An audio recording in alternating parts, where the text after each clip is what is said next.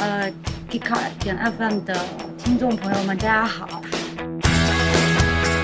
呃，这里是在底特律机场，底特律机机场叫叫什么机场？知道吗？不知道。哦，OK。然后那个呃，因为 Sid 在下面给给大家给大家买礼物呢，所以呃他没有来当主持人。然后今天就胡阿姨先来客串一下主持。然后今天非常高兴，呃，和四位老师一起来讲一讲我们此此次那个北美二零一五年北美车展之行的呃一些故事。要么你们自己每个人都自我介绍一下吧。大家好，各位 Kickcar 的听众，大家好，我是网通社的金超。大家好，我是来自汽车之家的王银。我是北京天猫的吴叔叔，叔叔。大家好，我是来自新浪汽车的白亚军。 OK，呃，哎，这这你们都是第一次来那个底底特律车展吗？北美车展？啊、我我是第一次，当然你们是不是？吴老师不是第一次，我也是第一次。对对，我嗯他肯定不我我也是第一次。 OK，好像就吴老师来过很多次，要不吴叔叔给我们说一下，就是你这一次，你觉得这一次就跟以往的很多次有什么不一样？有什么一样的？你要让我一下说，我也说不太出来，但我先抛砖引玉吧。我觉得这回变化比较大的是，我就说从金融危机以后吧，哦，这回克莱斯勒我觉得变化特别大，为什因么？为它在首先它是美国三大之一，它嗯虽然那个就是产品在中国卖的一般，就是因为集中在 SUV 上面，呃缺少一个平衡的或者说立体的产品形式。但是在北美，它毕竟是主场。呃，这次我之所以说它大是变化大，是因为首先它在北美市场虽然是三大之一，但它一直是小弟的角色，老大是通用，老二是福特，它是比较小。但这回不一样，这回它拉力踩着菲亚特有钱，等于有钱有势。你也看了库珀三 e 里边，它在中间圈了一大块地，嗯五个品牌，然后车大概二十六种，就不包括这种变形改款的二十六款车。然后我觉得这回它真正显示出来它的这个力量。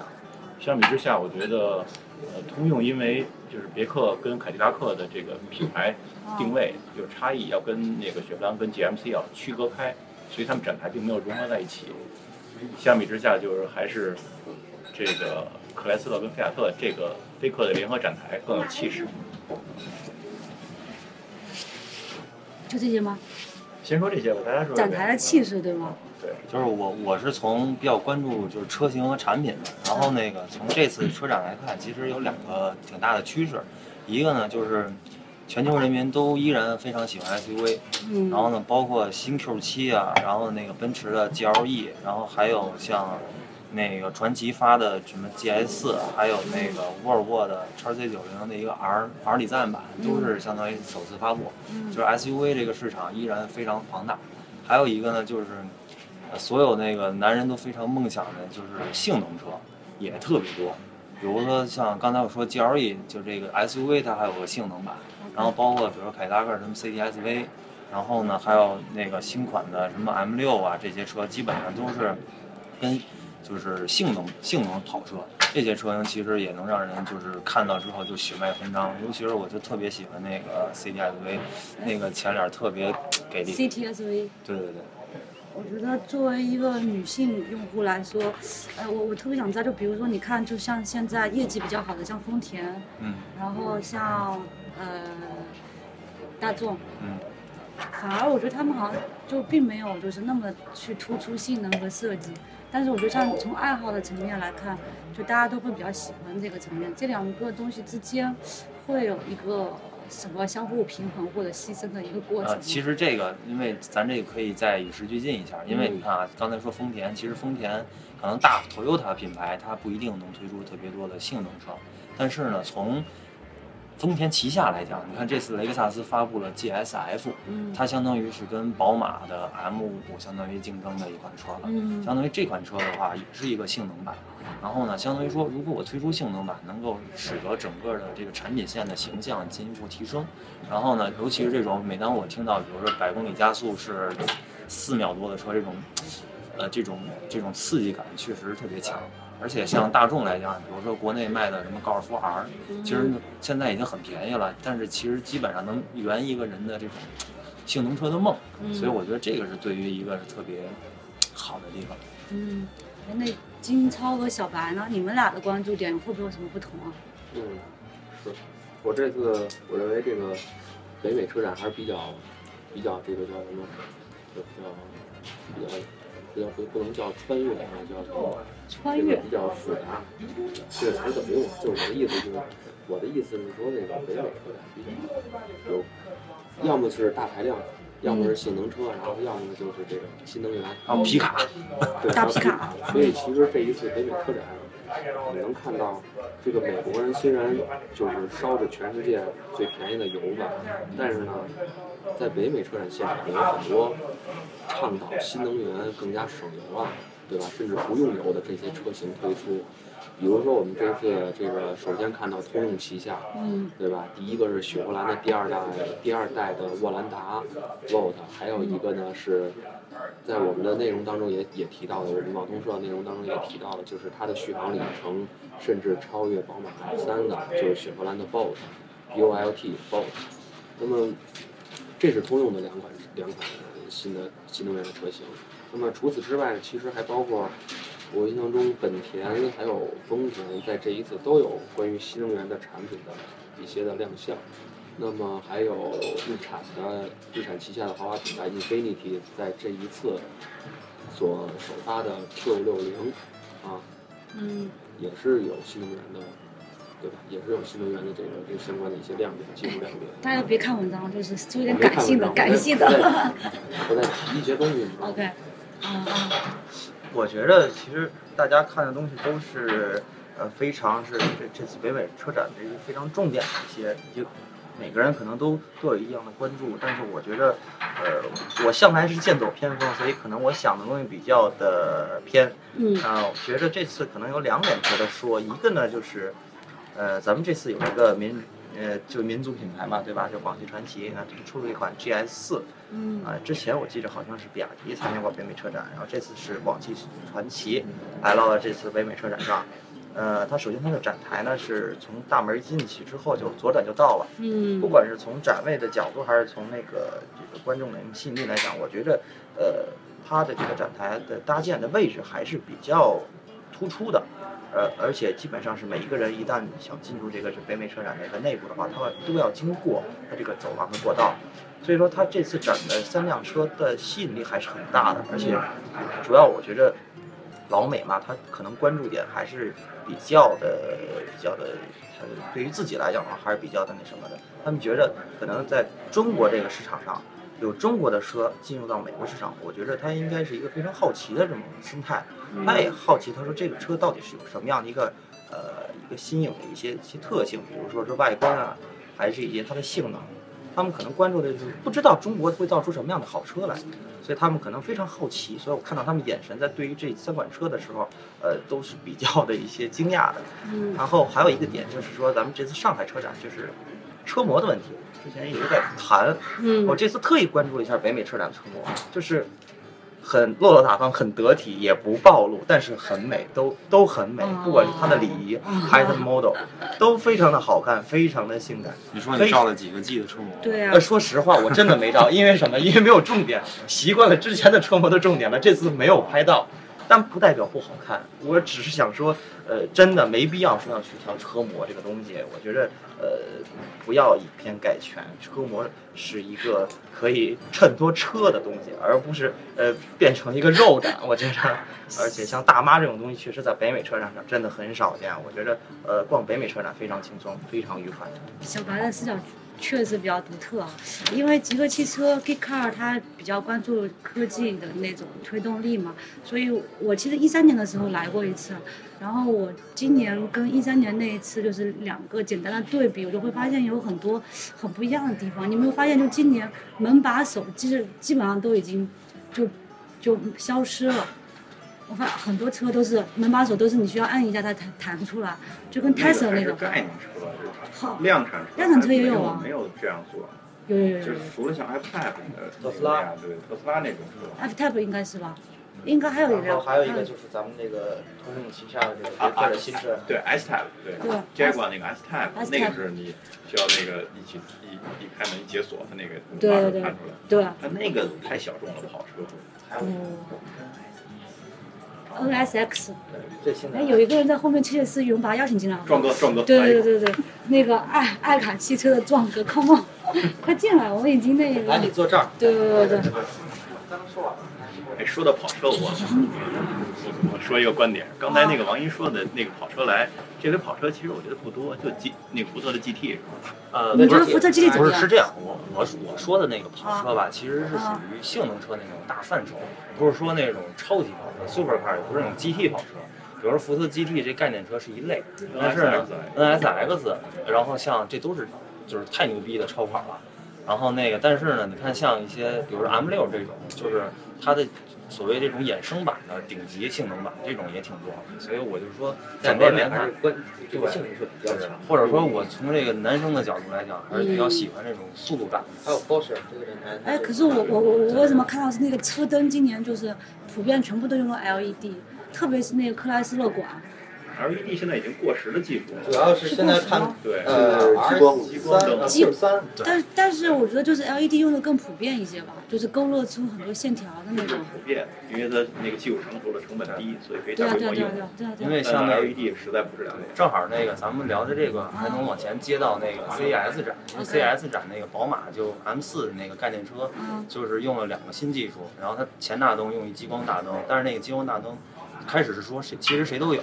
但是呢，在宝马 M 4上其实它融合了好多辅助技术，比如说你拐弯的时候，然后就是它跟导航结合，然后你到岔路口，它那灯自动给你打到你要转的那条线上去。哦，这个一也一直很早有用。啊，对对，就相当于它就不只是这一项说辅的那助个转技术向，辅助，啊，就是你需要转向的时候，你掰右灯儿或掰左灯儿，那个灯跟着你那个转不向。掰吧，它应该自动不是识别那吧。啊照照明那那那个个是稍微偏一点角度，那个它这个是是在你动作之前，直接就相当于导航给你对规条条路，然后让那灯直接打到你要走的路上对，然后就还有一堆辅助系统，比如说还有那种，就是比如说，因为我举个例子，就是两个人会车，比啊如咱俩会车之后，那个如果在一特别窄的地方，然后呢，他那大灯能投射到地上，然后呢打出来我这个车走的前面有多宽，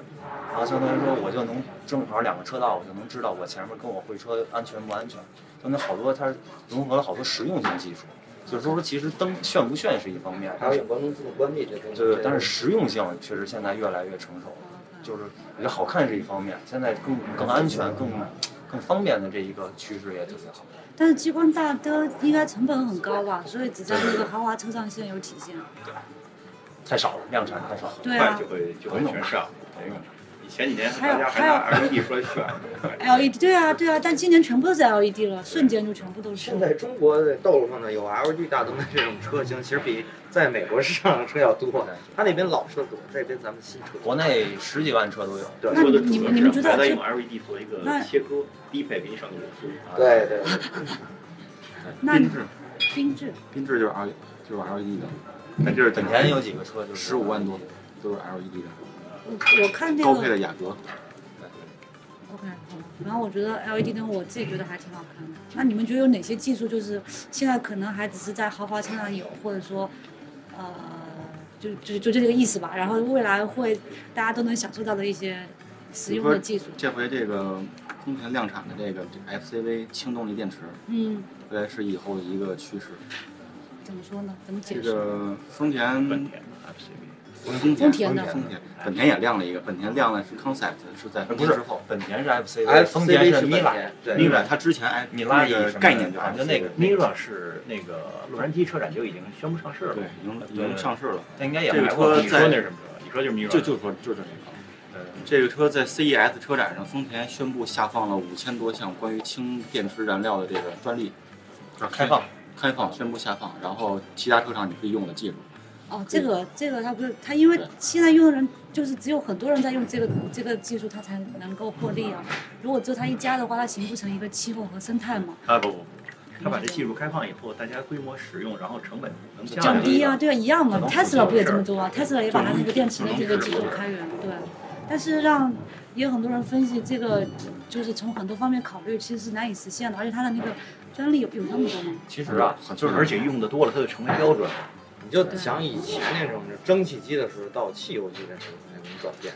其实肯定是有一个核心技术站在某个人手里的，那到最后肯定还是要普及，这是一个必然趋势。但毕竟能源的发展和能源的开发，它是有一个导向性的。这是历史的一个车轮必然的走向。就是我我可以跟大家说个事儿，就是因为氢能源这个东西，嗯，就是其实，在德国厂家，我就不说，就是像宝马这样的来讲，它其实在二零零几年就已经开始在做了。然后呢，包括我们见过原来的氢动力的七系，就是这个东西原来已经有，但是基呢本，上都这样啊。对你看就是像摩托罗拉、对像诺基亚，当年就是有什么触屏啊，什么就是最好的，就现在呃苹果在用的就是他们都有，但他们最终没有出来。就我觉得这个也是一个跟市场啊，跟整个技术的这个成熟程度有关。所以说，我觉得刚才壮哥说那个，就是像氢能源这个，其实来讲，就是我们进入了二零二零一五年，相当于就这个，比如说一五年到二零二零年这个区间，有可能这个氢能源技术会慢慢就是特别快的发展，因为可能好多相关的产业它已经能够足够支撑它的大规模量产和这个成本控制了。金超，你对你你的想法呢？啊，再再聊氢能源是吧？接下嗯来，我印象中摩羯座金超，你来提问吧，好吧？ 啊，什么？你来提问吧，你不就来问为什么没有吗没？有没有，因为我我印象中现在在二零一四年有一条消息的时候，就是丰田，丰田的，嗯，因为我们马上马上就要登机了，所以我们其实这个 P Car 给我们这个机会是非常宝贵的，啊，大家都主要是在刚看才表。刚我才们利用好最后这时间，我把这段说完。 这个二零一四年的时候，我记住有一条消息，就是丰田已经可以把它氢能源的这个车辆的成本降降低一大部分，因为主要是因为氢能源的这个储氢罐儿啊，它的内内部是需要镀上一层金的，啊，那么原有的这一部分的成本是非常高的，那么现在丰田在这方面有一个很大的一个进步，所以也导致就是在二零一五年，接着王印刚才说的这个来说，在二零一五年开始，在在电动车之外，比如说新能源这样的一些技术，有可能与我们未来就是能够真正的使用，就是越来越近了。啊，氢能源氢燃料电池确实好，因为氢加进去以后，直接跟现在这个常规的汽油汽油车汽油一样车对对来内发燃机的动力是完那如全果那个五分钟加形式满是一如样果的。这样的话，是不是自主品牌汽车就更加不会，这那个肯定会特别不会贵。但是现还在是有我距离我觉得它肯定很多，比如制备什么加氢站这些东西，跟现就在这个比电动车家电还似的困难？现在是最新的一条，就是北京到上海这个充电桩已经在逐渐的建设这了。不现实，这根本就不现实。对我其也实觉得不现实。什么东西不现实？北京到上海的高速建充电桩，对，对对，它现在你觉是得说现要实吗再去执行了。但它你现在是执已经执行了，但是你觉得你会开辆电动开会开辆电动车从北京到上海？根本不可能而且而且你现在礼顶拜多一错过了100一个，你基本上200不不去去了了。它是五十公里建一个，我这假设五十公里建一个，我两百，它现在是已按照特斯拉的标准你线，除咱们特斯拉一般人都买不起，一但般对的对我对对，同但事但是我同觉事得两百未公里来长就一是段那个你的我这两百个公里你次的蓄电力就一公是里半三个百小时公里对去啊一次，应该是两百公里吧半个小时，两百公里半个小时，我这一天就自个一儿天充根电本了，到不了。就到不了，就就剩充电了。而而且还有一个就是你，比如说大家都是排这个去的，你在这儿跟那儿一排队，你加什么加？你这一天就完全把时间浪费了。但我觉得未来电动车它肯定基本的续航里程一定要保证，保证就是三百公里充一次电吧。目前的电动车定位还是个 city car，就是对对对对对，这个我这个我赞同，这个我赞因同。为北京那个郊区就是拿这当出租车，对，那也挺好的。这挺好。挺好的而且现在最市关区键也是要有，推市区也有还。是 city 有 car 这有个，服务企业，比如说什么大巴呀，什么